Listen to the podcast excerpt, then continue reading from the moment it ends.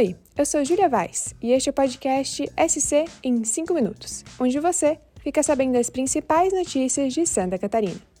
Vamos aos destaques dessa sexta-feira, dia 4 de novembro de 2022.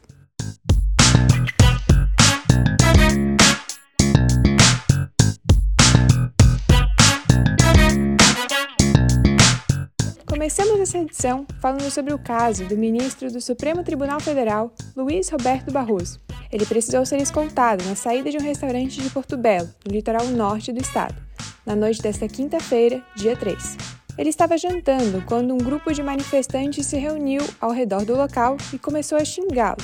Vídeos feitos pela jornalista Ana Cordeiro mostram os manifestantes xingando o ministro de aspas, lixo, vagabundo e bandido.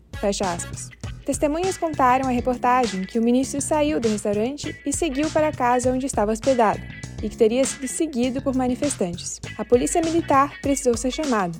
A polícia militar precisou ser chamada e ajudou a equipe de segurança do STF a fazer uma escolta para que Barroso deixasse a casa onde estava já por volta das quatro da manhã.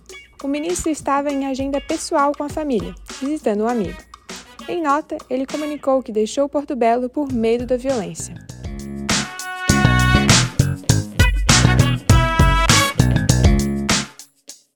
Sobre política. A equipe do presidente eleito Luiz Inácio Lula da Silva, do PT, avalia conceder um aumento real do salário mínimo ainda mais elevado em 2023 em comparação ao que vinha sendo discutido. Segundo as discussões preliminares, o valor do piso nacional poderia chegar a R$ 1.319. Hoje, a proposta orçamentária para o ano que vem prevê um reajuste de 7,41%, passando dos atuais 1.212 para 1.302. O gasto para bancar a diferença do salário mínimo seria de aproximadamente 6,4 bilhões de reais.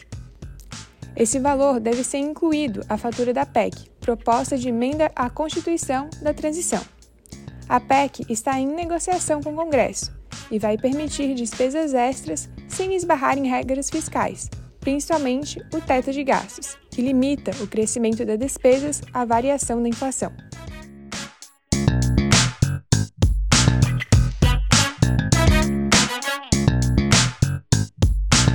manifestantes voltaram à frente dos quartéis em Santa Catarina na noite desta quinta-feira, dia 3. Vídeos mostram dezenas de pessoas nas cidades de Itajaí e Blumenau, pedindo por intervenção militar por conta da derrota de Bolsonaro do PL para Lula do PT nas eleições de 2022. E também houve protesto em Joinville, maior cidade do estado. Em Blumenau, os manifestantes se reuniram em frente ao 23º Batalhão de Infantaria, as pessoas ficaram às margens da rua e os veículos puderam passar normalmente. Em Itajaí, a manifestação aconteceu em frente à Marinha e bloqueou a Avenida Prefeito Paulo Bauer. Já em frente ao 62º Batalhão de Infantaria de Joinville, também houve manifestação. O grupo fechou um trecho da rua Ministro Calógeras entre as ruas General Valgas Neves e General Sampaio.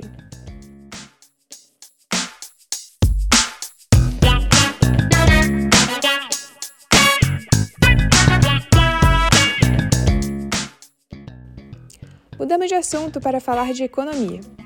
Quatro cidades de Santa Catarina estão no ranking das 10 com imóveis mais caros do país.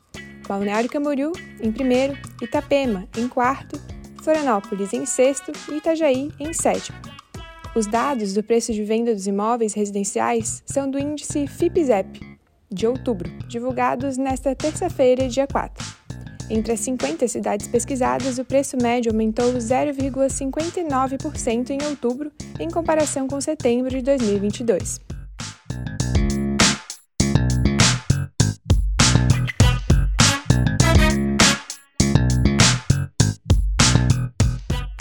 Terminamos o podcast de hoje falando sobre oportunidade de emprego. Santa Catarina tem pelo menos nove concursos públicos e processos seletivos com inscrições abertas em novembro tem oportunidades em todas as regiões, em diversas áreas e níveis. Confira as vagas e os prazos de inscrição no NSC Total.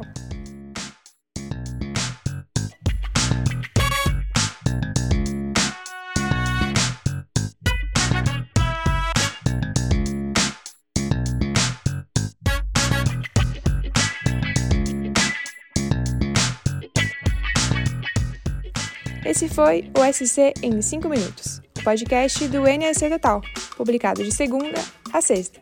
A produção e locução é minha, Júlia Vaz. A edição de som é de Luísa Lobo e a coordenação é de Carolina Marasco. Essas e outras notícias você pode conferir em nsctotal.com.br ou na descrição deste episódio. Até amanhã! Tchau!